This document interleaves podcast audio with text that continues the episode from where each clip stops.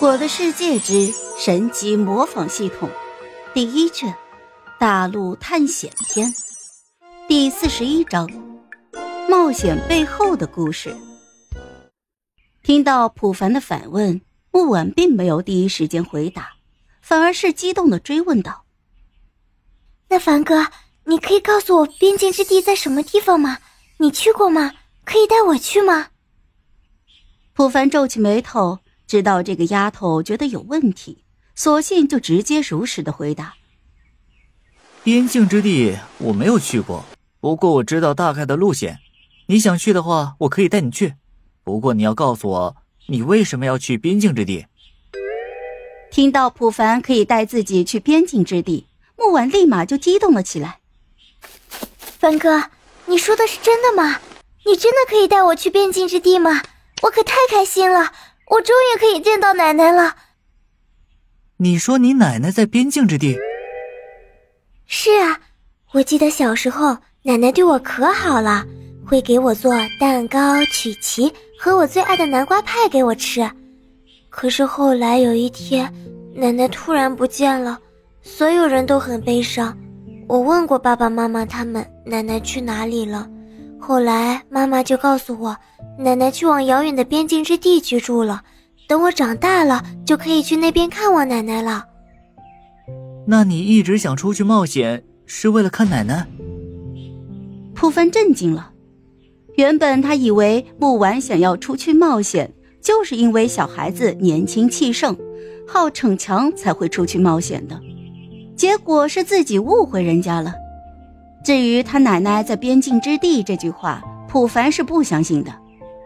应该是木婉的奶奶死掉了，然后他爸妈又不知道该如何向小木婉解释，就只能骗他说是他奶奶去了边境之地了。就好像在地球上，家里亲人去世的时候，都会哄骗小孩子，他的家人去往另一个世界了，或者变成天上的星星在看着自己。普凡之前作为一个成年人，当然是不幸的。可是现在自己穿越到了 MC 大陆，又不得不信了。他深吸了一口气。好，我知道了，我答应你，我会带你去边境之地的。不过不是现在，因为你的实力太低了，很难在外面生存下来的。接下来我会对你进行严格的训练，如果你坚持下来了，我就会带你去的。嗯。好的，没有问题，我会坚持下来的。普凡听完没有说话，他只是点了点头。紧接着，普凡便带着木婉再次回到了隔壁村。当木钢铁和简玛丽两个人看到木婉和普凡在一起的时候，也就放心了。很快，木婉在父母的催促之下吃完晚饭，开始上楼休息了。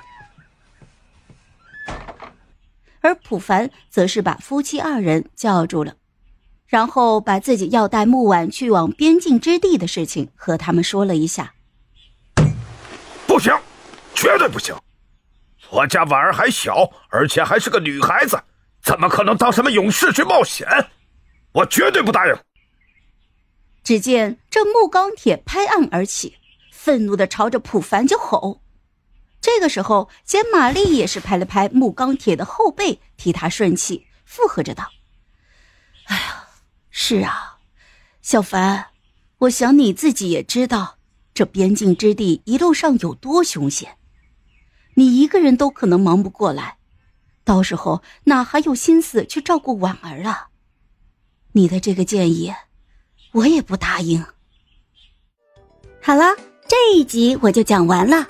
朋友们，该你们帮我点点赞和评论一下啦！有月票的也一定要投给我哦，感 谢感谢。